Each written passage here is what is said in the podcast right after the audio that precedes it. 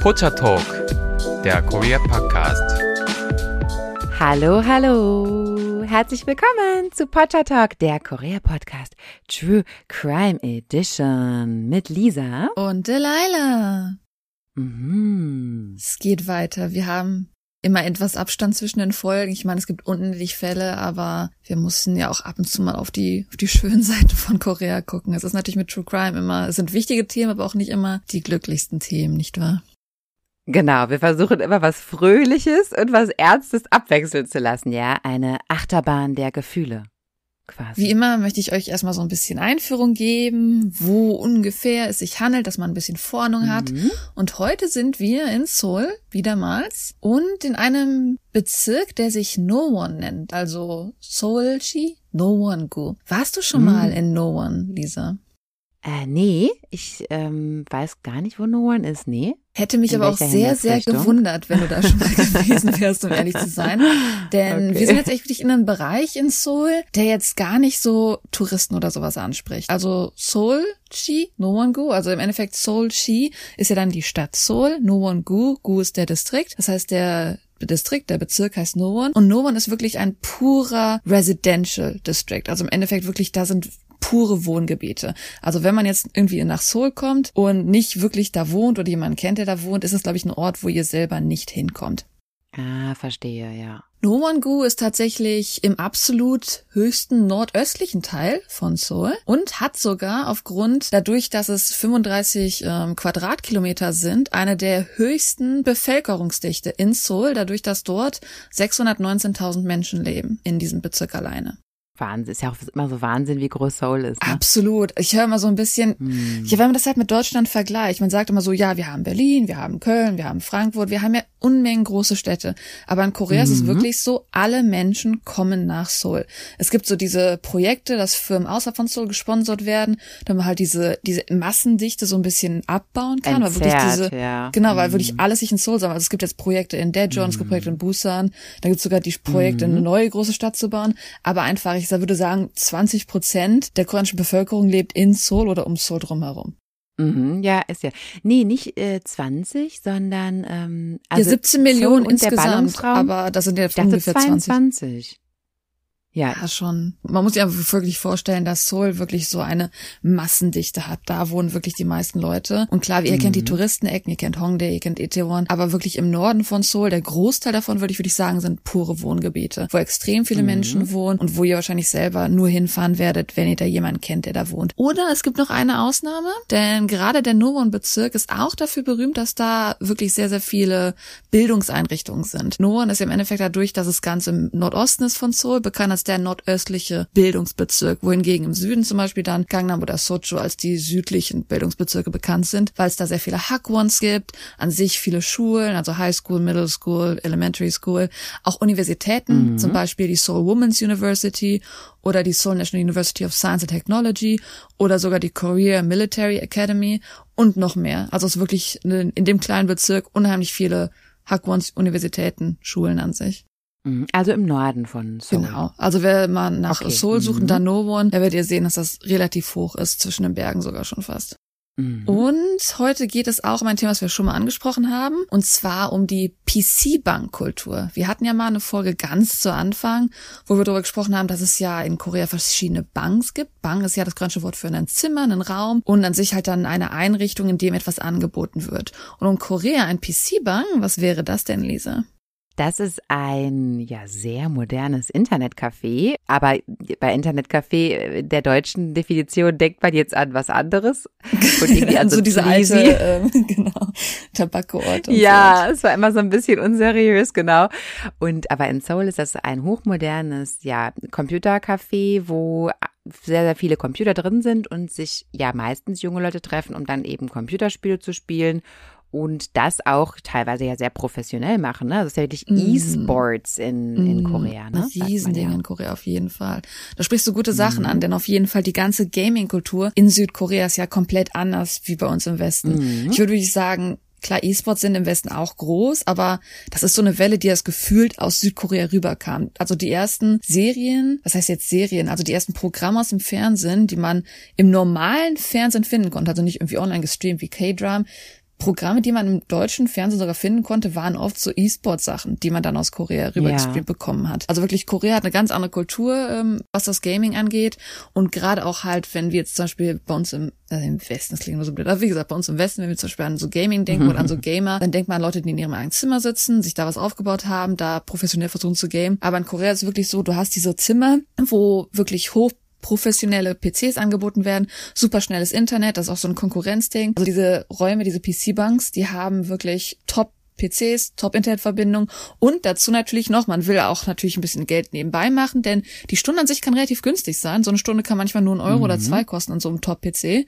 Das heißt, es wird auch oft Essen angeboten, Getränke angeboten, vielleicht sogar die Nacht da zu bleiben, wenn man so als Businessman mal den Zug verpasst hat. Also diese PC-Banks bieten eigentlich fast alles an. 24 Stunden offen, mhm. Essen, Getränke, Top-Internet, Top-Speed, um die besten Spiele super schnell zu spielen und super günstig auch noch dazu. Also die Dinger sind wirklich voll. Und es hat halt auch so eine soziale Komponente, ne? weil man halt auch mit seinen Freunden da ist oder vielleicht auch dort sogar Leute kennenlernt und sich austauschen kann. Es ist nicht so dieses, wie man im Westen denkt, so eine einzelne Person sitzt alleine in ihrem dunklen Kinderzimmer und spielt da am Computer, sondern es ist eigentlich richtig salonfähig und ja auch gesellschaftsfähig und jeden Alters wird es auch eigentlich noch gemacht. Also natürlich hauptsächlich jüngere Leute, aber ja, der ein oder andere Business-Mensch. Äh, spielt auch durchaus noch Computerspiele. Das ist so ne? ein bisschen wie damals, ich sag, was heißt damals, aber es gab ja die LAN-Partys, wo man noch die alten sperrigen PCs hatten, aber genau. einen dicken PC nach Hause zum Kumpel getragen. Und das ja, muss man in Korea genau. halt nicht, wenn man sich dann zu zehn Leuten mhm. oder noch mehr, es gibt ja große PC-Banks auch, einfach in so eine PC-Bank mhm. reinsetzt und dann da seine LAN-Party spielen kann. Ja, ist quasi LAN-Party jeden Tag, genau. Das war in bei uns eher, also in Deutschland eher so eine Ausnahmesituation. Das hat man dann vielleicht so ein paar Mal im Jahr gemacht, ne? Aber das kann man dann in Seoul eigentlich täglich. Ja. Mm -mm. Ja, wir befinden uns jetzt an einem Fall, der gar nicht so weit zurückliegt. Und zwar fangen wir mal an damit, dass wir gerade den letzten Monat von 2020 haben. Und wir begleiten eine junge Frau, die 25 Jahre alt ist erst. Und sie hat sich gesagt, oh, ich habe so viel Arbeit. Ich arbeite im Krankenhaus für Tiere. Und was ich gerne mache, nachdem ich meine Arbeit beendet habe, ist, ich, ich wind down, ich tu mich ein bisschen relaxen, indem ich in den PC-Bank gehe, auf dem Weg nach Hause zu mir, also direkt in der Ecke bei mir ist ein PC-Bank mhm. und da setze ich mich hin und spiele einfach Spiele, weil das hilft mir so runterzukommen und ich habe Spaß an Spielen zu spielen. Mhm. Und dieser PC-Bank, den sie halt sehr oft besucht, ist in ihrer Nachbarschaft, Gyeonggi-dong. Also in Nowongu selber gibt's immer noch so kleinere Bezirke, damit man so ein bisschen das besser aufgeteilt bekommt. Und in Nowongu selber wohnt sie in Gyeonggi-dong. Und da wohnt sie zusammen mit ihrer Mutter und ihrer jüngeren Schwester. Der Vater ist halt leider bereits schon verstorben, aber dadurch haben sie einen sehr, man sagt das so im Englischen, close-knit Family-Beziehung. Also die sind wirklich natürlich zusammen geschweißt und haben eine super Unterstützung miteinander. Mhm. Und dadurch, dass mhm. sie halt im Krankenhaus für Tiere arbeitet und ihre kleine Schwester noch zur Universität geht, ist sie auch auch dabei, dass sie zum Beispiel ihre kleine Schwester noch unterstützt mit allem, was sie kann, was sie dann nebenbei verdient. Also, ne, 24, 25 Jahre alt, busy, geht zum PC-Bank abends, um sich einfach so zu relaxen. Und an sich, also es ist wirklich, glaube ich, kein Sonderfall in Korea. Das machen wirklich sehr viele, dass man auch halt nach der Arbeit meistens zum lokalen PC-Bank vielleicht geht und da einfach abends dann Spaß hat, Spiele spielt. Mhm. Und sie ganz besonders mochte ein Spiel, das vielleicht sogar einige Zuhörer kennen von uns. Ähm, ich muss gestehen, ich habe selber nicht gespielt, also kann ich jetzt ähm, nur ungefähr davon erzählen. Und zwar heißt dieses Spiel League of Legends. Mhm. Hast du davon schon mal gehört? Ja. Genau, das ist nämlich auch eins der Vorreiter von Spielen, gerade in dem E-Sport-Bereich. Da ist es ja wirklich, ja. dass da Leute hingehen und sich die E-Sport-Spiele angucken und halt auch bei uns im West natürlich absolut populär ist. Ja, also dieses League of Legends und dieses Dota, das sind die bekanntesten Spiele in Südkorea, soweit ich weiß. Damals, ähm, ich meine, es wird auch noch gespielt, aber das ist eher das erste richtige E-Sport-Game. Star, mhm. Star, irgendwas man sieht, ich bin keine E-Sport-Profi, aber ich weiß, dass das StarCraft, genau. Das war ja auch ein Riesending. Ich glaube, es wird immer noch gespielt, aber es mhm. war so mhm. der erste, das erste E-Sport-Spiel, das aus Südkorea rüberkam. Mhm. Und natürlich, gerade so League of Legends, was man ja davon weiß, man ist meistens in Teams. Es gibt ja zwei Teams, die dann gegeneinander, so ein bisschen wie wir das heutzutage in den Spielen sehen, wie zum Beispiel Battle Royale, wo am Ende noch ein Team übrig bleiben soll. Aber im Gegensatz dazu, mhm. League of Legends hast du meistens zwei Teams, die dann versuchen, das andere die Region der andere, des anderen Teams zu erobern und im Endeffekt so das Team zu besiegen. Und dadurch hat man ja auch mit mehreren Menschen zu tun und gerade so ein PC-Bank, vielleicht nicht genau erwähnt, aber klar, da wird natürlich alles angeboten, was auch zum Spielen benötigt wird. Das heißt, man hat ein Headset, man hat einen Mic, also man kann wirklich in einem Discord oder in einem Skype-Telefonat in allen möglichen Arten und Weisen oder über das Spiel selber mit den Teammitgliedern im Kontakt sein und dadurch dann auch Freundschaften mhm. bilden, einfach Online-Freunde zu realen Freunden machen lassen. Und sowas so. Sie hat ja auch jetzt schon öfters den PC-Bank benutzt und zur Weihnachtszeit 2020 hat sich dann ihre Gruppe entschieden, hey, das wäre mal ganz cool, wir, wir kennen es ja schon ewig, wir sind super Freunde, wir treffen uns auch mal in Person und haben einfach ein bisschen, ein paar Drinks, ein bisschen Anju dabei, kennenlernen, ja ausklingen lassen, Spaß haben miteinander. Ah, bis dahin waren das nur Online-Freunde, okay, verstehe. Genau, bis dahin waren das Online-Freunde und die haben sich entschieden, sich halt auch in Person zu treffen. Und natürlich, weil das alles Online-Freunde sind, man sich in Person nicht wirklich kennt, lernt man sich dann, ja, bei diesem Treffen das erste Mal in Person kennen. Als sie dann in der Gruppe zusammenkam, war einer, der in der Gruppe dabei war, der wirkte halt sehr unscheinbar, nichts Besonderes, aber da hat sie so ein bisschen komisches Gefühl von gekriegt von dem Kerl. Und es handelt sich um einen Kerl, der ein Jahr jünger war als sie, also 24. Er ist im Jahr 1996 geboren, war also dann im Dezember äh, 24 Jahre alt. Und mhm. er heißt Kim Taehyun.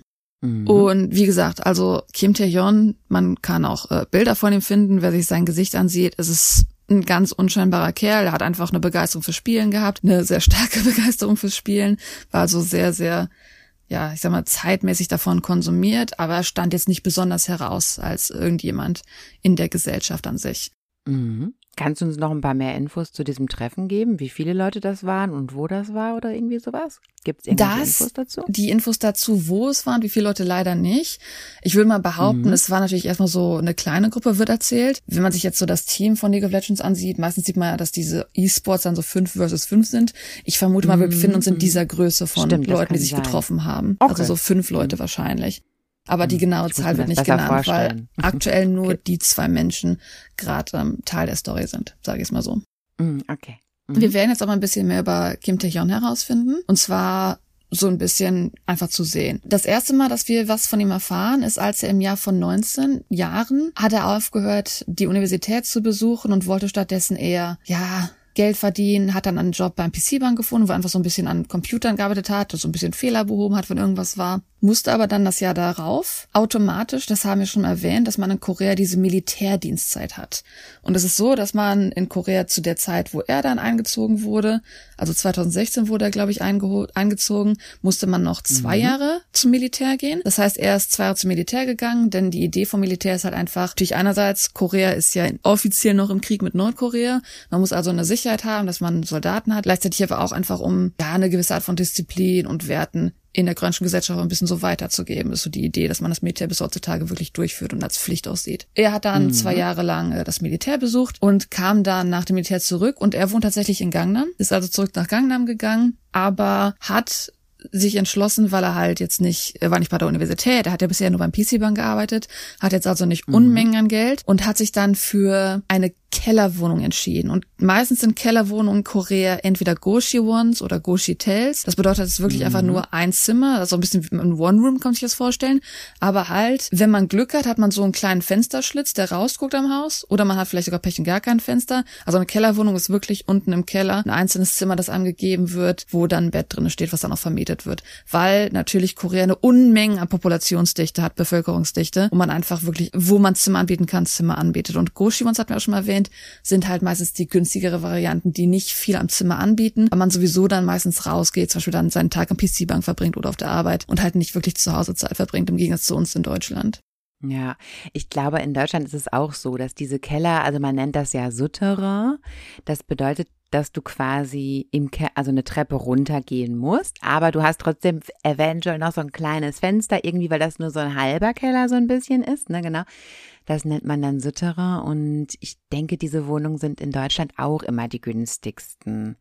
Weil natürlich klar, unbeliebt ist ja logisch, genau. Also und in Korea, das hatten wir auch schon mal erwähnt, äh, bei der Raumfolge, nicht bei der Raumfolge, das hatten wir auch schon mal erwähnt bei den ersten Schritten in Korea, dass am unbeliebtesten sind in Korea die Dachwohnung, das ist der erste Flur, aber das hatten wir gar nicht mal ah, nachgedacht. Ja, Natürlich stimmt. die Kellerwohnung ja auch. Denn was beim ersten mhm. Flur das Problem ist, bei der Kellerwohnung auch das Problem, A, es ist der erste Punkt, wo Insekten reinkommen, wo Ungeziefer reinkommt, äh, B, mhm Leute könnten natürlich einbrechen. Also man sieht es in den meisten Häusern in Korea, dass wirklich der erste Flur und die Keller meistens Gitterstäbe vor den Fenstern haben. Aber halt mhm. gerade weil es die unbeliebteren Ecken sind und man Angst hat, dass man da einbrechen könnte.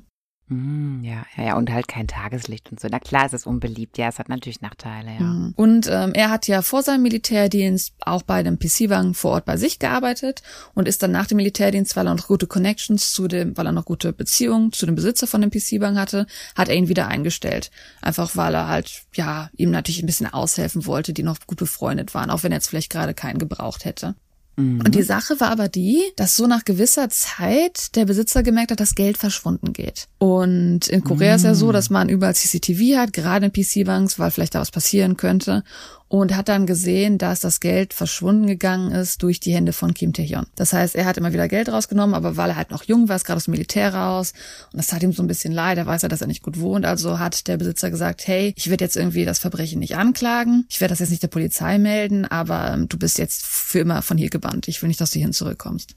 Mhm. Und es gab dann auch, gerade weil er dann natürlich gebannt wurde, dass dann Leute ein bisschen offener ja. sind mit Gerüchten. Und dann gab es halt Gerüchte nach dem Motto, ah, der ist bestimmt noch gefeuert worden, weil er hier ein bisschen, der hat so, so ein ganz komisches Temperament, dass er ganz schnell gewaltvoll reagiert, dass er am liebsten irgendwie, ja, mit Gewalt droht oder dass er sogar Frauen also belästigt, also dass er andere ist. Mitarbeiter belästigt und ja. ähm, dass man einfach nicht wirklich einschätzen kann. Dass er zwar sehr, sehr ruhig, ruhig wirkt, aber auf einmal dann so von 0 auf 180 sich dreht auf einmal. Ah, so, so eine Persönlichkeit, ja, okay. So mhm. impulsiv dann oder irgendwie so, okay. Mhm. Und es, man hat das Gefühl, dass es so ein bisschen bestätigt wurde, dass er eine Persönlichkeit hat, die ja, sich schnell dreht, kein Problem hat, Leute zu belästigen, denn das zweite bekannte Verbrechen, wo er dann auch wirklich für gemeldet wurde, aufgrund davon, dass man halt rausfinden kann, dass er eine Geldstrafe zahlen musste, war im Juni 2019, wo er 300.000 Won zahlen musste, also so ungefähr 250 Euro wahrscheinlich, weil er jemanden online über Social Media belästigt hat. Aha. Ist ja in Korea ist das ja auch schon, dass es was Online-Sachen angeht, im Vergleich zu vielleicht anderen westlichen Ländern schon durchaus stärkere Gesetze gibt, die jetzt nicht so stark bestraft werden, aber in Korea ist es halt schon, dass wenn jemand online belästigt wird, man das durchaus der Polizei melden kann, das auch dann verfolgt wird.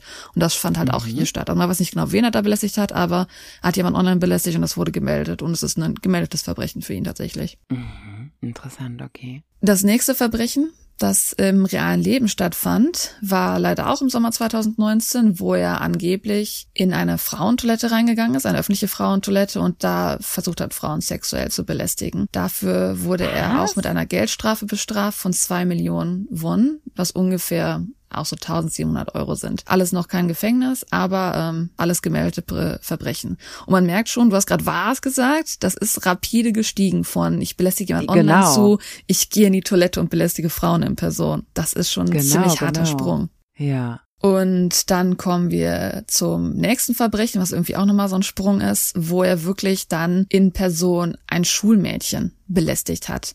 Ich sag mal, er ist jetzt nicht in die Toilette reingegangen und hat die irgendwie wirklich gegrapscht oder so, aber er hat halt von ihrer Kontaktdaten herausgefunden, hat dann so ein Mikrofon, so Aufnahmen aufgenommen, wie er so stöhnt, als ob er sich so irgendwie jetzt touchen würde und hat das dann diesem Schulmädchen geschickt. Und dafür wurde er halt okay. auch der Polizei gemeldet. Also man merkt schon, dass wirklich... Warte mal, ja. Woher kannte er das Schulmädchen? Woher hatte er die Kontaktdaten von der und so? Jetzt müssen wir halt sagen, natürlich diese offiziellen Daten von was gemeldet wurde, das kennen wir in Ach Korea. So. Das wird okay, ja alles natürlich das Mädchen, das ist unter, das ist äh, unter Erwachsenenalter. Die Sachen werden natürlich nicht genannt. Man weiß aber okay, natürlich, weil es ein gewähltes äh, weil es ein gewähltes Verbrechen ist, dass es halt eingetragen ist. Wir davon wissen, dass es stattgefunden okay. hat. Okay, also irgendwelche obszönen Tonaufnahmen. Genau. Also haben jetzt insgesamt von dem bisschen, was wir von ihm wissen, vier Verbrechen vor uns. Drei davon wurden gemeldet. Er hat drei festgeschriebene Anzeigen im Endeffekt. Und jetzt natürlich, wenn man ihn sieht, würde man das nicht wirklich so wahrnehmen. Aber wie jetzt, wie schon sofort festgestellt haben, also diese Gesetzverstöße sind ja wirklich von Mal zu Mal, wie soll ich sagen, mehr daring geworden. Er hat sich mehr getraut. Er ist ein bisschen mehr zivil geworden, mhm. mehr extrem geworden, mehr in Richtung Sexualität, mhm. mehr in Richtung Belästigung. Zuerst hat er Geld gestohlen, dann hat er wirklich auch ähm, angeblich sogar war er gewaltvoll zu Freunden, hat Frauen belästigt und ist dann in öffentliche Toiletten reingegangen. Also es ist echt so ein Anstieg von dass man das Gefühl hat, dass er so ein bisschen auch so eine laufende Gefahr ist. Er ist unscheinbar nach außen, ja. aber anscheinend traut er sich immer mehr und mehr. Und man sieht Ja, und so auch direkt. in verschiedenen Bereichen jetzt tätig, ja. Mhm. Also das Geld klauen hat ja erstmal noch nichts mit irgendwelchen sexuellen Sachen zu tun, ne? Und äh, also es sammelt sich jetzt immer mehr, okay. Werbung Guten Morgen zusammen. Im heutigen Meeting werden wir über Gromna bis Nervrenna für das Projekt sprechen. Du bist neu im Team und verstehst nur Bahnhof? Ganz entscheidend bei der Umsetzung ist Framnapvergromela. Habt ihr es verstanden? Ah ja, das ist wirklich, wirklich verständlich. Zurmnabarnaf Venewaf. Auf der Arbeit klingt alles nur nach Kauderwelsch? Die LinkedIn-Community hilft dir dabei, dich in der Berufswelt zurechtzufinden und neue Themen im Handumdrehen zu verstehen. Und? Noch irgendwelche Fragen? Arbeitsthemen verstehen. Wissen wie mit LinkedIn. Werbung Ende. Und wir haben jetzt angefangen, über Kim Taeyeon zu sprechen, weil er ja bei dem Gruppentreffen dabei war. Und er natürlich auch, das sind alles Online-Freunde, die haben keine Ahnung von ihm. Die wissen einfach nur, der spielt mit uns, das ist ein unscheinbarer Kerl. Wir haben natürlich noch nie gesehen, dass irgendwie diese 180-Grad-Drehung hat, dass jemand angegriffen hat. Weiß man natürlich alles nicht. Und Ja, die haben sich halt zum Ende des Jahres 2020 und dann zum Anfang des Jahres 2021, diese Gruppe hat sich an sich insgesamt nur in dieser Zusammenstellung dreimal getroffen. Also die haben sich das erstmal so kennengelernt, ne? Und Aha, ähm, ja. haben sich dann bis zu Anfang 2021 dreimal getroffen. Und die Frau, die wir jetzt begleitet haben, die hat sich so gesagt, mm, der gibt mir aber schon so ein bisschen so Creeper-Vibes. Der gefällt, also ich finde das irgendwie ein bisschen unangenehm. Ich habe das Gefühl, dass der mich auch sogar ein bisschen mag, dass er sehr auffällig ist darin, dass er sehr auf das, was ich sage, achtet, dass er ja Mhm. sehr stark Kontakt mit mir hat, Augenkontakt und einfach so komische Sachen sagt. Und sie hat sich das Gefühl gehabt, wie gesagt, die haben es nur dreimal getroffen. Nicht, dass sich die Gruppe nicht mehr weiter getroffen, aber sie hat gesagt, wenn er dabei ist, komme ich lieber nicht mehr. Das heißt, sie Aha. hat ihn nur dreimal in Person getroffen, weil sie ihn ja, das war ein bisschen, sie wollte vermeiden, sie hat das Gefühl gehabt, das kennen wir ja leider alle, dass wenn vielleicht, also wir Frauen kennen das vielleicht leider alle, dass wenn vielleicht jemand einem extrem deutlich macht, dass man ihn mag, dass man das Gefühl hat, wenn ich dem jetzt einen Abfuhr gebe, dann haben wir auf einmal Probleme in der Gruppe oder es gibt Streit oder argumentiert. Vielleicht nimmt er das dann nicht so gut wahr, wenn ich dem eine Abfuhr gebe oder so. Also hat sie gemerkt, okay, Ja. das ist erstmal einfacher, wenn ich Gruppentreff mit ihm vermeide. Ja, ja, ach, ja, gut, man hat ja auch so einen siebten Sinn eben. Das merkt man ja schon vielleicht so ein bisschen manchmal. Und ähm, es war allerdings halt doch schon so, dass er so auffällig war und mit der Gruppe miteinander, dass sie ihm dann doch die Abfuhr geben muss, dass sie gesagt hat, hey, mh, ich habe nicht Interesse an dich und das ähm, tut mir leid, aber es wäre mir lieber, ja, wenn wir uns nicht mehr in Person sehen. Und jemand, der jetzt vielleicht jemand noch nicht kennt, wie gesagt, mit dem siebten Sinn, normalerweise würden wir sagen, ja, das kann man akzeptieren, man kennt sich ja noch nicht so wirklich. Und bei ihm war es wieder so, diese 180-Grad-Drehung, er war nicht nur enttäuscht, er war wütend nach dem Motto, ich liebe dich und du sagst mir jetzt, du willst nichts mehr zu, mit zu tun haben. Also war diese Liebe auf einmal ganz schnell einfach, dass er Hass und Ekel entwickelt hat gegen sie. Er hat sie also Okay, nicht. nochmal ganz kurz. Wie oft haben die sich getroffen, bevor er dann schon gesagt hat, er liebt sie jetzt? Also ob er jetzt genau in Person gesagt hat, er liebt sie, weiß man nicht, aber es war sehr deutlich, dass er Dass er halt was von ihr infatuated wollte. von Okay. ihr war. Genau, dass er auf jeden Fall in Liebe Ja. was von ihr wollte. Und dieses extreme Gefühl, was er für sie hatte, also vielleicht kann man es so besser erklären, dieses extreme Gefühl, was er für sie hatte,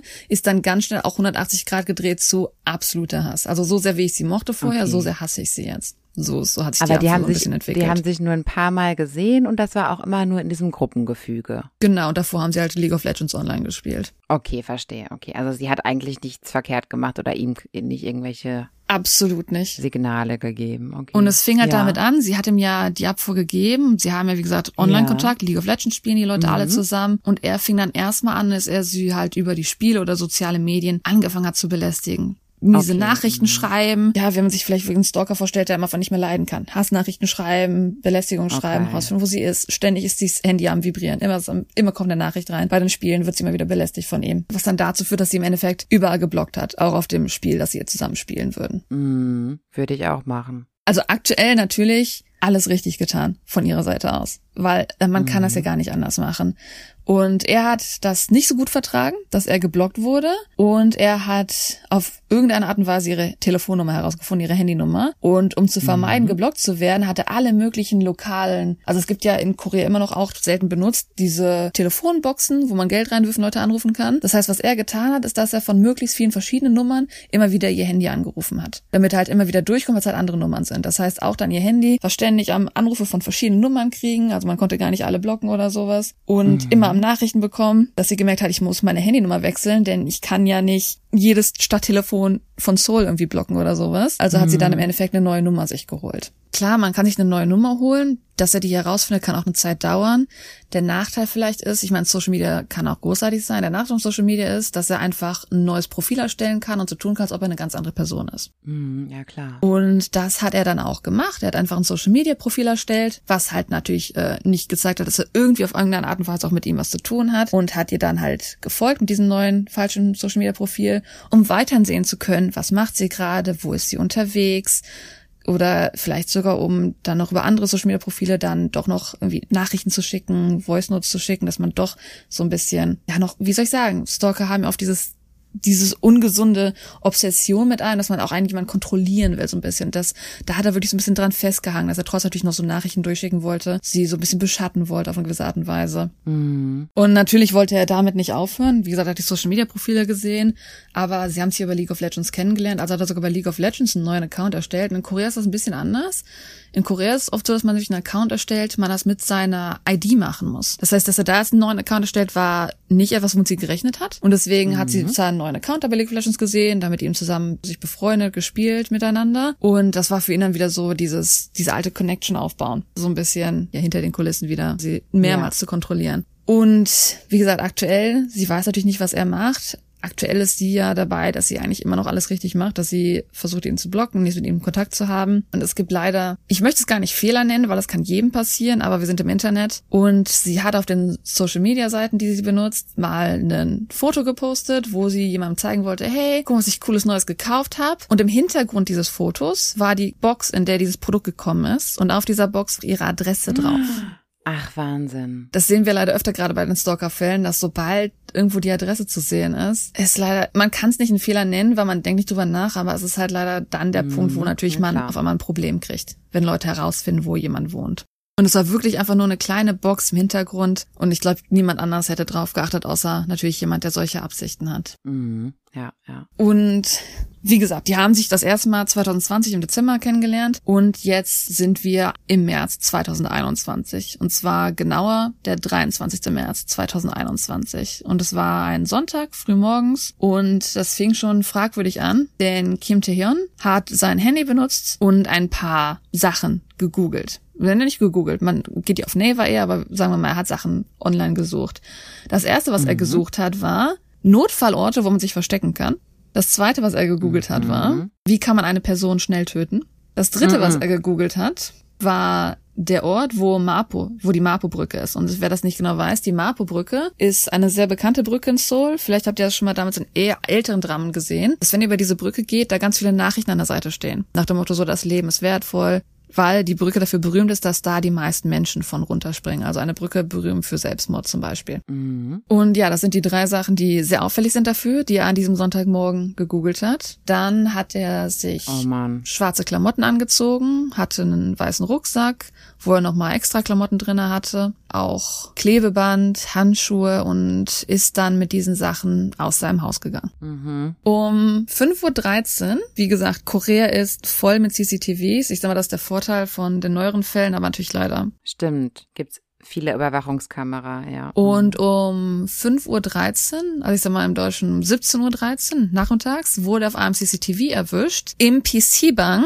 von der Frau. Also im PC-Bang, der in der Nachbarschaft von ihr ist. Also in ihrem PC-Bank sozusagen wurde er von der Überwachungskamera gefilmt. Genau. Er ist auf der Ja. Überwachungskamera von diesem PC-Bang und Ja. Insgesamt ist er für sieben Minuten in diesem Hauptraum zu sehen. Er guckt sich die ganze Zeit um, schaut, schaut. Also man merkt so, wahrscheinlich sucht er nach ihr, sieht sie aber nicht, ist ein bisschen enttäuscht, sucht, sucht, ist für sieben Minuten da und geht dann raus. Und um 5.22 Uhr ist er auf einer anderen Kamera zu sehen, auch noch bei dem PC-Bang, wo die Leute zum Beispiel rauchen gehen. Das heißt, erstmal ist er da, guckt immer noch weiter und ähm, guckt und guckt nach ihr, aber nach fünf Minuten gibt er auf und geht auch aus dieser Gegend erstmal raus. Aha. Dann wird er von einer CCTV-Kamera in einem Convenience Store, also diese kleinen Ecken kleine Supermarkteinrichtungen, wo einfach kleine Sachen angeboten werden, geht dahin und Mhm. kauft Getränke. Und wir wissen das ja in Korea, dass man kann in Korea sogar 10 Cent mit einer Kreditkarte bezahlen. Korea ist eine absolute Kartenkultur. Mhm.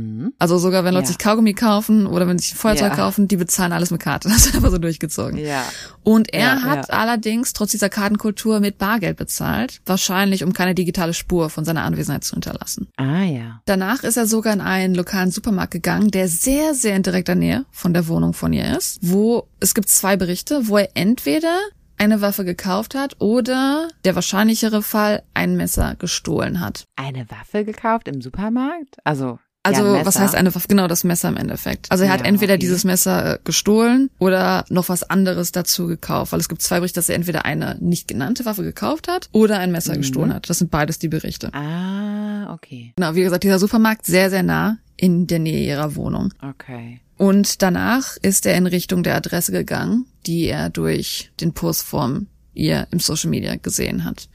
Und wie gesagt, man kann seine ganzen Bewegungen sehr stark nachvollziehen durch die ganzen CCTVs, durch die ganzen Kameras, die überall hängen. Und obwohl er, das muss ich einfach mal bildlich vorstellen, Seoul ist ja eine Riesenstadt. Er wohnt in Gangnam, er wohnt in der absolut südöstlichsten Gegend von Seoul und sie wohnt in der absolut nordöstlichsten Gegend von Seoul. Also heißt, sie wohnen auf den ja. komplett verschiedenen gegenseitigen Stadtteilen von Seoul. Und Ja. er ist aber sehr, er ist durch diese Nachbarschaft gelaufen, als ob er genau wüsste, wo er hingeht. Also man kann wirklich vermuten, dass er schon öfter, seitdem er die Adresse herausgefunden hat, schon öfter dahin gegangen ist, sich schon öfter die Garsachen anguckt hat. Ich meine, er wusste ja sogar, in welchem PC-Bank sie dann sitzt schon mal, dass er wahrscheinlich sie Ja. schon öfter gestalkt hat, ähm, belästigt haben könnte, weil er halt da durchgelaufen ist, als ob er genau wusste, wo alles ist, wo er hin muss. Ja, okay. Dann, wie gesagt, er ist direkt daraufhin zu ihrer Wohnung gegangen und ist auch in ihrer Wohnung dann gesehen worden um 5.35 Uhr, also 17.35 Uhr.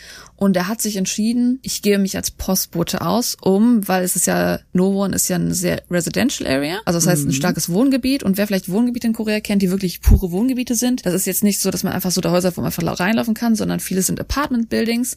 Und meistens hat man im Apartment so einen Management-Raum oder man hat so einen Kerl, der einfach da sitzt am Eingang des Apartments, wo man dran vorbei muss. Und um an den dran vorbeizukommen, hat er sich halt entschlossen, ich gebe mich als Postbote aus, weil ne, so wird man am einfachsten reingelassen. Ich sag mal, in Seoul haben die, oder in Korea haben die Menschen ja auch in der Regel eigentlich Vertrauen zueinander Mhm. und erwarten ja, ja, erwarten ja nicht sowas. Also das kann ich mir schon vorstellen, dass man sich da auch irgendwie reinschmuggeln kann. Ja, klar, sicher. Ich frage mich, ob das entstanden ist, weil wie gesagt, der Fall ist jetzt 2021, sehr, sehr neu im Endeffekt. Und seit diesem Jahr haben auch in meinem Gebäude die Managementleute, die unten sitzen, angefangen zu fragen, wo der Postbote hin will. Das heißt, wenn jetzt ein Postbote reinkommt oder wenn jemand mit Essen reinkommt, dann muss der dem Kerl sagen, der da sitzt, ähm, in welches Zimmer er geht. Und das war vorher nie der Fall. Also es kann mir vorstellen, dass natürlich jetzt, klar, die Leute sind sowieso vertrauenswürdig, aber man kommt da am einfachsten in so ein Apartment rein, wenn man natürlich so tut, als ob man irgendwas delivert, als man irgendwas da liefert. Und ich glaube, dass deswegen vielleicht auch man jetzt mehr darauf achtet, wer wo reinkommt. Natürlich, aus solchen Fällen muss man dann ja auch Konsequenzen ziehen und muss ja auch daraus lernen. Es wäre ja schlimm, wenn man jetzt nach, ich, gut, ich weiß jetzt ja noch nicht so richtig, was da jetzt noch alles kommt in deinem Fall, aber wenn irgendwas Negatives passiert, muss man ja daraus lernen in der Gesellschaft. Das kann man ja nicht einfach wieder so machen wie bisher und dann passiert es ja wieder, ne? Mhm. Genau, er hat dann, er wusste natürlich genau, in welchem Zimmer sie wohnt, weil auf der Adresse natürlich dann auch ihr Zimmer steht und ist dann hoch zu, ja, ich, ich, sag Zimmer, weil in Korea sagt man halt schon mal eher so Zimmer, aber an sich ist natürlich ist es eine Wohnung, wo natürlich aber dann mehrere Apartments im Endeffekt sind. Er ist also dann zu ihrem Apartment gegangen, hat an der Tür geklopft und hat gewartet, bis er vielleicht da eine Response hört, also bis er da eine Antwort aus der anderen Seite hört vom Zimmer raus und hat dann noch jemanden gehört und er hat dann gesagt, hey, ich bringe hier gerade ein Paket und aus dem Haus kam dann die Antwort, ah, lassen Sie es bitte vor der Tür stehen, ähm, ich werde das später abheben, weil das auch normal in Korea, man kann einfach Sachen vor der Tür stehen lassen, sogar eigentlich ist das die Regel, man klingelt schon gar nicht mehr in Korea. Die Regel ist eigentlich schon fast, wenn man Post kriegt, dann wird das vor der Tür abgelegt und das war's Das dann war ja auch schon Corona-Zeit. vor Corona auch schon. Ich glaube, ich habe, seitdem ich in Korea wohne, noch nie vom Postboten die Tür geklingelt bekommen. Die haben das immer einfach, außer vielleicht ist es mit einer Tracking-Nummer aus Deutschland, da muss man natürlich unterschreiben. aber wenn nicht, dann wird es Ja. einfach vor der Tür abgelegen, weil man auch dran glaubt, dass natürlich das keiner jetzt wie stehen wird in der Wohnung. Ja, klar. Ja, ja. Und er hat das Paket dann vor die Tür gestellt und ist allerdings unschön sneaky gewesen, hat sich ein bisschen weiter von der Tür weggestellt und gewartet, bis dann endlich die Tür aufgeht Mm, und oh jemand das Paket rausholt. Ja. Ja. Und man vermutet, dass insgesamt fünf Minuten vergangen sind, bis dann jemand die Tür geöffnet hat, um das Paket zu holen. Und in dem Moment ist er zur Tür gerannt und hat seinen Fuß zwischen Tür und Öffnung gestellt, damit die Tür nicht mehr zugemacht werden kann. Und die, Oh die. Person, die die Tür geöffnet hat, war nicht unsere Protagonistin, sondern leider ihre jüngere Schwester. 22 Jahre alt ist sie. Und er hat ähm, sie in die, ins Haus zurückgedrückt, die Tür hinter ihnen geschlossen und hat dann sofort mit dem Messer leider sie sofort an der Tür erstochen. Hä? Mit dem Aber Messer er hat doch mehrmals. gesehen, dass das die Schwester war. Okay. Also ich meine, das macht jetzt nicht viel besser, ob er jetzt, ja, sie, die Schwester oder so, der soll natürlich gar keinen erstechen, aber warum hat er dann jetzt die Schwester erstochen? Das ist die Frage, die ich glaube ich alle haben. Dass er da wirklich ohne nachzudenken, Oh. was alles tut, da wirklich diese Wohnung einbricht und sofort das Messer gezogen hat. Wirklich sofort das Messer gezogen hat. Weil ich meine, hä- hätte man jetzt gesagt, okay, der hat einfach, da hat jemand die Tür geöffnet und er hat da sofort drauf eingestochen, dann hat er vielleicht eine Verwechslung gegeben, ja, dass er dann das nicht erkannt hat, dass das die Schwester ist. Aber wenn er noch einen Fuß in die Tür gestellt hat, sich noch in die Wohnung die zurückgedrängt hat und so weiter, in dem Moment hätte er das ja identifizieren müssen, dass es sich hier eben um die Schwester handelt, ne? Also er hat ja Mhm. dann doch irgendwie ja bewusst ja dann die Schwester angegriffen. Wir wissen ja, dass, wie gesagt, die Mutter, unsere Protagonistin, sind ja beides Leute, die arbeitstätig sind. Das heißt, es sind Leute, die spät nach Hause kommen. Vielleicht sogar, wenn die noch in Mhm. PC-Bahn gehen, dann kommen die super spät nach Hause. Also dadurch, dass er sie auch gestalkt hat, wusste er sogar wahrscheinlich, dass sie um die Uhrzeit auch Ach, nicht zu Hause ist. Das muss man auch bedenken. Ach das heißt, er ist um so. 5.30 Uhr schon dahin gegangen, aber mit dem Wissen, dass sie arbeitet und vielleicht zum PC-Bahn geht, also erstmal spät abends nach Hause kommen wird. Man hat also die Vermutung, dass sogar das mit der so, Schwester stimmt. absolut geplant sein muss. Ah, diese äh, Ratte. Schlimmer noch, aber ja, wir, auf jeden Fall, ähm, weil natürlich die anderen Familienmitglieder erst viel später kommen, hat er Stimmt, die armen Ratten. Ich tue den Ratten Unrecht. Schlimmer noch. Ja, bitte. hat er sich fort. einfach in die Wohnung gesetzt und gewartet, bis der Abend Ah, ah. einbrach. Und man hat jetzt aus dem Apartment natürlich in der Zeit nicht viel gehört, weil natürlich er der Einzige war, der da in dieser Wohnung am Leben war und etwas gemacht hat. Und natürlich, klar, man ist zwar, Apartments in Korea sind zwar hellhörig, aber es ist halt schon so, dass man jetzt nicht super viel aus den anderen Wohnungen hört. Klar, wenn es laut wäre, ja, aber Ah. an sich haben die Nachbarn halt nichts mitgekriegt, was halt auch natürlich eine Tragödie ist. Oh, das ist ja, das wird ja jetzt richtig ein Psychothriller. Oh mein Gott. Viel, viel später, wie gesagt, um 5.30 Uhr hat er die Schwester angegriffen, so um 5.30 Uhr drumherum. Und um Ja. 10.31 Uhr kam die Mutter nach Hause.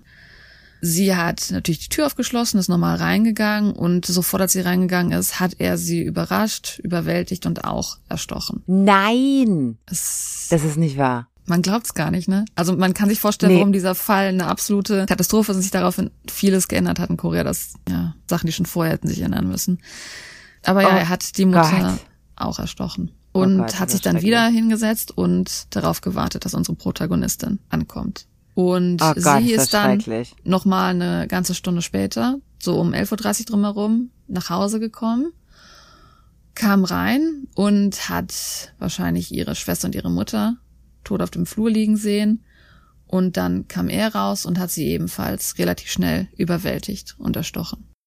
Das ist echt nicht wahr, ne? Ja, wenn Da man kann er, sich jetzt, kann er sich jetzt auf die Schulter klopfen. Oh Gott.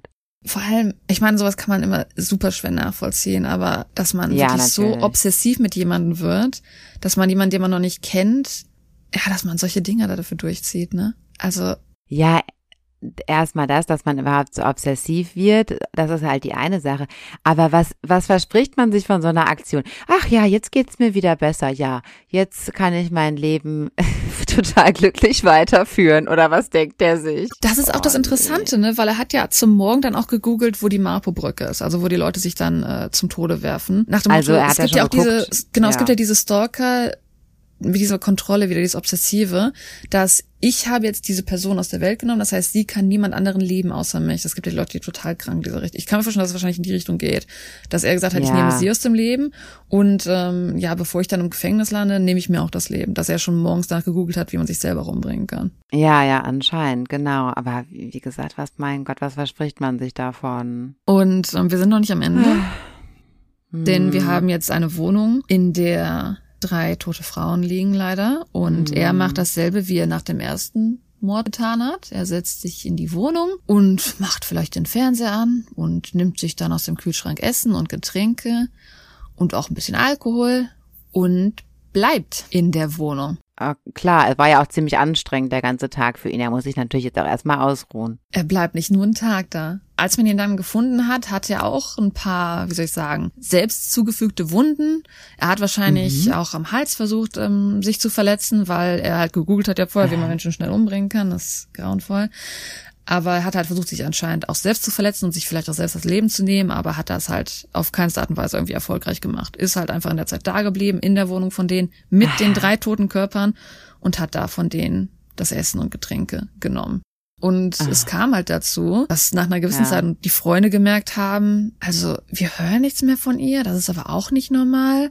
Wir sollten mal die Polizei bitten darum, dass die mal vorbeigucken, so ein Welfare-Check, ne? dass man mal guckt, so geht's den Leuten gut, kann man da mal reingehen. Und dann ist die Polizei zu der Wohnung gegangen am 25. März. Mhm. Also wenn man das so inklusive nimmt, dann wäre der 23, 24, 25 sind ja drei Tage. Die drei Personen haben ja jetzt gefehlt. Da müssen ja auch auf der Arbeit von der Mutter wahrscheinlich oder so, da muss ja überall aufgefallen sein, dass die fehlen, ja. Absolut. Und darum kam die Polizei dann am 25. März zu dieser Wohnung und was natürlich in Korea keiner erwartet, weil das nicht so oft in den Nachrichten ist oder sowas, dass sie da in eine Wohnung kam mit drei toten Menschen und dem Mörder selbst noch in der Wohnung, der da lebt und immer noch von den Essen isst und immer noch von den Getränken da trinkt. Also er hat wirklich, bis die Polizei kam, da gelebt mit den toten Körpern. Unfassbar. Ähm, es gibt viele Leute, die ein bisschen clickbaiten diesen Fall und sagen, er hat dann noch drei extra Tage da gewohnt. Aber wenn man halt die Mathematik macht, 23, 24, 25, er hat insgesamt bis zu drei Tage da gewohnt. Was natürlich trotzdem katastrophal ist. Und er hätte wahrscheinlich auch noch länger da gewohnt, wenn die. Polizei nicht aufgetaucht Mhm. wäre. Ist ähm, Mhm. einfach alles. Natürlich, es war ein Riesenschock. Das hat die Polizei noch nicht erlebt. Das haben natürlich die Nachbarn, das, wenn es mitkriegen, Freunde, die das gesehen haben. Ein absoluter Schock, ein absoluter Wut. Der war aber dann nicht nur durch die lokalen Kontakte ging, sondern durch die koreanischen Medien wirklich ging. Es war so ein Wut, dass sogar eine Petition entstanden ist, dass man sein Gesicht veröffentlichen soll, dass man sieht, was für eine Gefahr dieser Mensch ist. Und deswegen ist es halt auch extrem easy, Bilder von ihm zu finden, Videos von ihm zu finden, weil einfach die Wut gegen ihn so stark war. Weil er ja Verletzungen hatte, äh, die er sich ja selbst zugefügt hatte, ist er erstmal ins Krankenhaus geschickt worden, aber die Verletzungen waren jetzt überhaupt nicht irgendwie tragisch. Deswegen ist er auch Ja. relativ schnell, ich glaube nur eine Woche später aus dem Krankenhaus wieder entlassen worden, um sofort natürlich verhaftet zu werden. In der Zeit Ja, ja. Wo er im Krankenhaus war, hat die Polizei sich eine Erlaubnis geholt, um sich sein Zimmer anzusehen. Einfach um zu sehen, ob da irgendwas war, was darauf hinweisen könnte, was passiert ist. Weil er ist ja noch im Krankenhaus, er ist jetzt nicht, Ja. wo das schon verhaftet werden kann, befördert werden kann, sondern ist erstmal in die Wohnung gegangen, hat versucht, gibt es irgendwelche Anzeichen dafür, was passiert ist, was er so, getan klar, hat, was er tun ja. wollte. Man fragt sich ja, warum, weshalb, ja. Sie sind in sein Zimmer gegangen, wie er schon bekannt ist, ist eine Kellerwohnung. Das sind natürlich sehr günstige Wohnungen in Korea. Aber er selber, also das ganze Zimmer war ein absolutes Chaos, ein absoluter Unzustand. Die, die Möbel, die da drinnen waren, waren erstmal kaputt. Man hatte so einen Schrank, der jetzt auseinanderbricht und sowas. Und wichtige Dokumente, so auch so Bewerbungsunterlagen oder seine ID-Karte, sein Passport, hat er in den Mülleimer geschmissen, aber halt in seinem Zimmer im Mülleimer geschmissen. Also nicht, dass es irgendwie versucht hätte wegzuwerfen. Das es war immer noch in seinem Ja. Zimmer. Aber als ob halt es weggeworfen wäre. Aber das ganze Zimmer, ich will jetzt irgendwie nicht jemanden wie ihn mit einem Messi vergleichen, weil es gibt ja auch normale Messis, aber halt absoluter Messi-Zustand der Wohnung. Mhm. Ja. Und was daraufhin entstand, er ist natürlich eine Woche später festgenommen worden. Und das werdet ihr in Korea sehr oft sehen, dass ziemlich jeder, der irgendwie eine Straftat begangen hat, sofort erstmal so eine Entschuldigung veröffentlicht, so eine offizielle Apology. Also sofort eine Entschuldigung veröffentlichen, weil in Korea ist es halt oft so, dass wenn man im Kurz zeigt, dass man es wirklich bereut, durch so eine geschriebene Entschuldigung. Wenn man es wirklich bereut, dann wird die Strafe schon mal runtergenommen. Das haben wir auch bei anderen bekannten Fällen gesehen, die wir besprochen haben. Also oft werden einfach Entschuldigungen rausgebracht, weil man hofft, dass die Strafe deutlich weniger wird. Aber bei ihm war einfach ganz klar, die Apology, die Entschuldigung bedeutet gar nichts. Das ist dem, dem tut gar nichts leid. Und das hat man auch wirklich nicht ernst genommen. Ah ja, offensichtlich, ja, ja, klar. Und er wurde offiziell für fünf Sachen angeklagt. Einmal Mord, dann Diebstahl, also wahrscheinlich hat er das Messer dann durchaus vom Supermarkt geklaut, Hauseinbruch und dann Vergehen an sich und als letztes Regelverstoß gegen Informations- und Kommunikationsnetzwerke.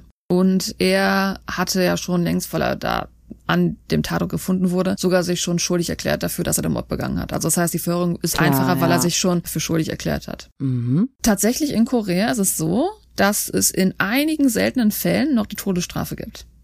Und weil das einfach so ein krasser Fall war, der wirklich die ganze Nation wütend gemacht hat und man das einfach nicht fassen, genau wie du auch schon reagiert hast. Er kommt rein, tötet sofort die Schwester. Er weiß genau, die Schwester ist nicht sie. Die Mutter kommt rein, er tötet sofort die Mutter. Das sind ja keine Unfälle gewesen, sondern das war durchaus geplant. Mm. Und deswegen war auf dem Tisch einfach die Möglichkeit, dass er vielleicht sogar zum Tode bestraft werden könnte. Krass, wusste ich gar nicht, dass es noch die Todesstrafe gibt in manchen. Habe ich auch erst mit diesem Fall erfahren. Dass, also, dass es die Todesstrafe in einigen Ah. Ländern gibt, ja, aber dass es in Korea sie noch hat, war mir auch nicht klar. Weil es Ja, es gibt ja. andere große Mordfälle, wo das einfach nie erwähnt wurde, dass es die Todesstrafe Mhm. eine Möglichkeit gewesen wäre. Okay. Und äh, ja, wie gesagt, also es war einfach klar zu sehen, nachdem man auch die Nachricht von seinem Handy gesehen hat, die Aktion, wie er natürlich online sie gestalkt hat, dass einerseits, es war klar, dass er Sachen geplant hat im Vorheraus, aber dann auch versucht hat, die Nachricht zu löschen, was äh, sowieso eine dämliche Aktion ist, weil man einfach Sachen nicht komplett von einem Handy oder sowas löschen kann oder auch Online-Konversation.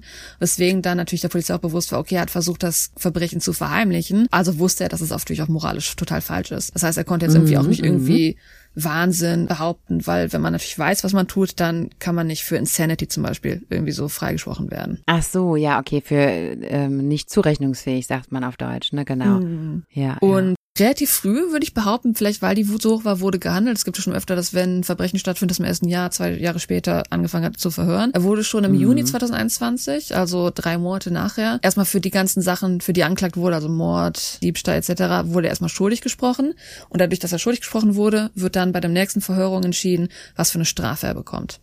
Und ähm, das hatten wir auch schon mal angesprochen. Gerade wenn man so auf den auf das Jahr 2021 zurückblickt, vielleicht auch wegen diesem Fall wurde vieles geändert. Im Jahr 2021 an sich gab es leider sehr viele tödliche Stalkerfälle. Und bisher war es leider so, dass ähm, Stalken absolut nicht irgendwie stark bestraft wurde oder irgendwie was in die Richtung. Und das ist an sich schon eine lange Konversation gewesen in Korea, weil natürlich Stalken und tödliche Stalkerfälle passieren durchaus und sollte stärker bestraft werden als einfach nur so ein einfaches Vergehen. Deswegen auch, also er wurde ja als, er hatte ja fünf Sachen, wo er gegen angeklagt wurde und eins davon war ein Vergehen an sich.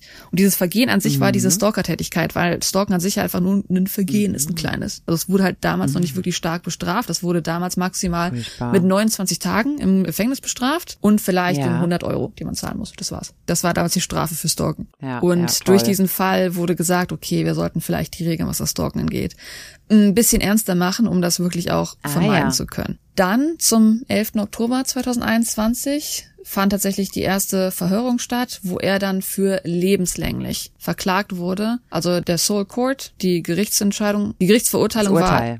Genau, das, Das Gerichtsurteil Urteil, ja. hat gesagt, er wird für lebenslänglich für seine Strafen da setzen. Ja, ja. Weil man einfach wirklich gesehen hat, dass er das geplant hat, dass das nicht irgendwie so ein Last-Minute-Ding war, dass er auch geplant hat, die Familie zu töten. Er wusste genau, er ist um 5 Uhr angekommen, er wusste genau, die Person, die er sehen will, kommt erst um 10 oder später da an.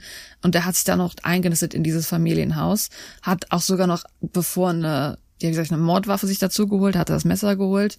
Also es war alles sehr klar geplant. Tatsächlich wollte Unfassbar, sogar ja. die Vertretung der Familie in diesem Fall, also natürlich da, die Anwälte, die sagen, hey, wir klagen dich an, wir wollen, dass du bestraft wirst. Die haben sogar gesagt, wir wollen die Todesstrafe, weil es war einfach klar, was er getan hat und dass er wahrscheinlich mit dem, was er getan hat, auch gar kein, keine Reue hatte. Schlechtes seine, äh, Gewissen, seine ja. Entschuldigung war nicht mal ernst gesehen und eigentlich verdient jemand Mhm. wie er, dass ja, er die Todesstrafe gekriegt und dass die Bekannten von den Opfern auch stark dazu gesagt haben, wir würden eigentlich schon wollen, dass er die Todesstrafe bekommt. Ist ähm, jedoch halt nicht passiert. Also man hat ihm dann doch lebenslänglich gegeben. Hm.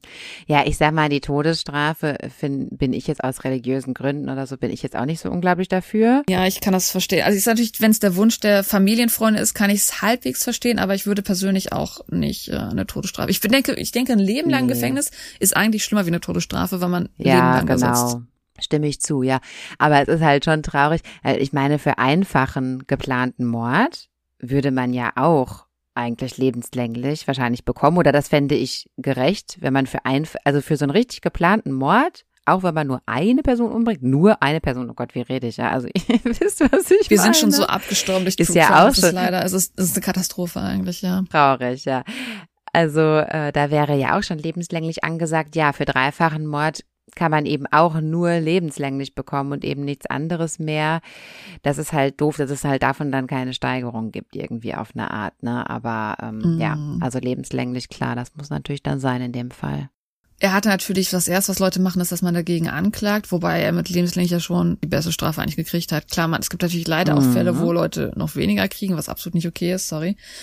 Er hat natürlich Ja. dagegen geklagt und ähm, das Gericht hat aber seinen Entschluss beibehalten und gesagt, nein, du kriegst lebenslänglich und du wirst auch niemals die Möglichkeit haben, Parole zu bekommen, also freigesprochen zu werden nach einer gewissen Zeit. Es gibt ja schon mal, dass Leute nach mhm. gutem Verhalten schon mal früher freigesprochen werden. Auch eine Katastrophe. Mhm. Aber ja, er hat lebenslänglich ja. gekriegt.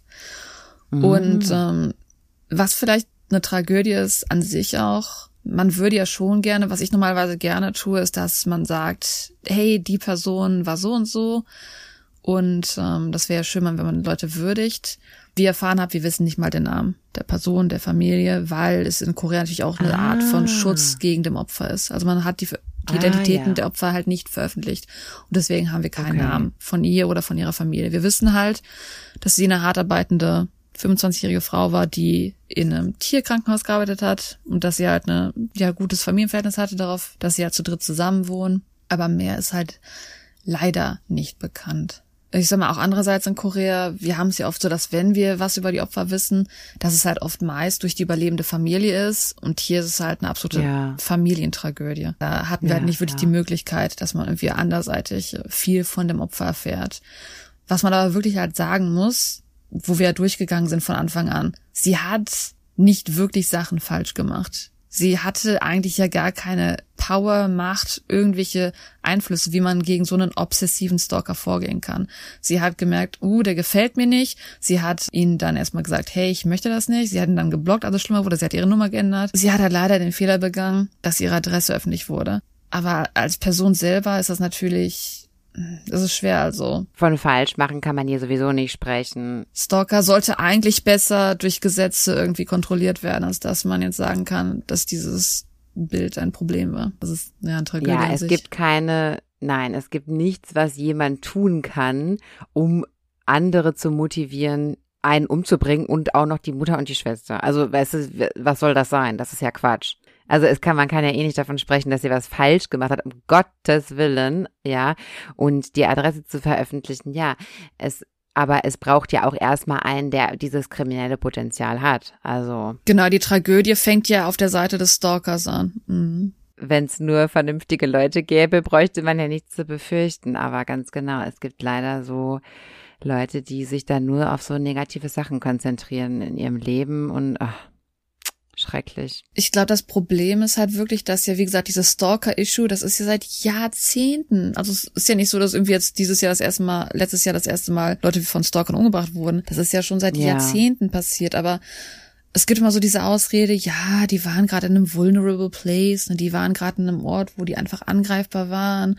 Oder ja, die waren das ist leider blöd, aber es gibt ja leider viel Victim-Shaming, dass Leute, dass die Opfer schlecht geredet werden, dass sie gesagt haben, ja, die sind selber schuld gewesen, dass halt diese Diskussion nicht vorwärts gekommen ist in den letzten Jahren, weil es immer diese Ausreden gab. Und bei ihr kann man wirklich sagen, was hätte sie denn sonst tun können? Dass wirklich da auf einmal die Argumentation kam, man müsste eigentlich eher an Prävention, an wie soll ich sagen, dass man vorher achtet, dass das nicht passieren kann, dass man da eingreift bei, wenn bei dem Täter was passiert, dass man da sieht, uh, der hat ja schon Vorstrafen. Vielleicht hätten wir da so ein bisschen mehr kontrollieren sollen, wie es dem mental geht, wo er sich hinentwickelt, denn genau, dass er genau. da geplant hat, diese drei Leute, wirklich einfach alle drei Leute das Leben zu nehmen. Das hat ja mehr damit zu tun, dass man ja, mehr auf die Täter guckt als auf die Opfer in dem Sinne. Ja, aber ganz genau, das wäre vielleicht wirklich äh, etwas gewesen, dass man gesagt hätte, okay, der hat Straftaten, die sind auch auffällig in einem Bereich, wo man auch sagen müsste, das könnte schon an ja psychische Krankheit oder so halt grenzen mhm. und dass man dann da entsprechend irgendwie äh, verpflichtend Therapieprogramme einleitet für den oder so. Ne? Ich frage mich ja, ob es da vielleicht irgendein gutes Modellprogramm gibt in anderen Ländern, wo sowas gemacht wird. Ob das in Deutschland gemacht wird, ich habe überhaupt gar keine Ahnung. Aber das wäre tatsächlich die einzige Präventivmaßnahme, die da wirklich etwas hilft, weil ja, man kann sich als Frau jetzt nicht zu Hause verstecken oder, also das ist ja alles Quatsch, ne? Mhm. Da, da, seitens der Opfer kann dann nichts gemacht werden, weil du weißt ja auch als Opfer gar nicht, was so einen psychisch kranken Täter oder Täterin, muss man ja auch mal sagen, äh, motiviert. Das mhm. kann ja keine Ahnung was sein. Also da steckst du ja überhaupt nicht drin, ja. Und deshalb kannst du dich als, als Opfer da, kannst du dich da schwer gegen wehren.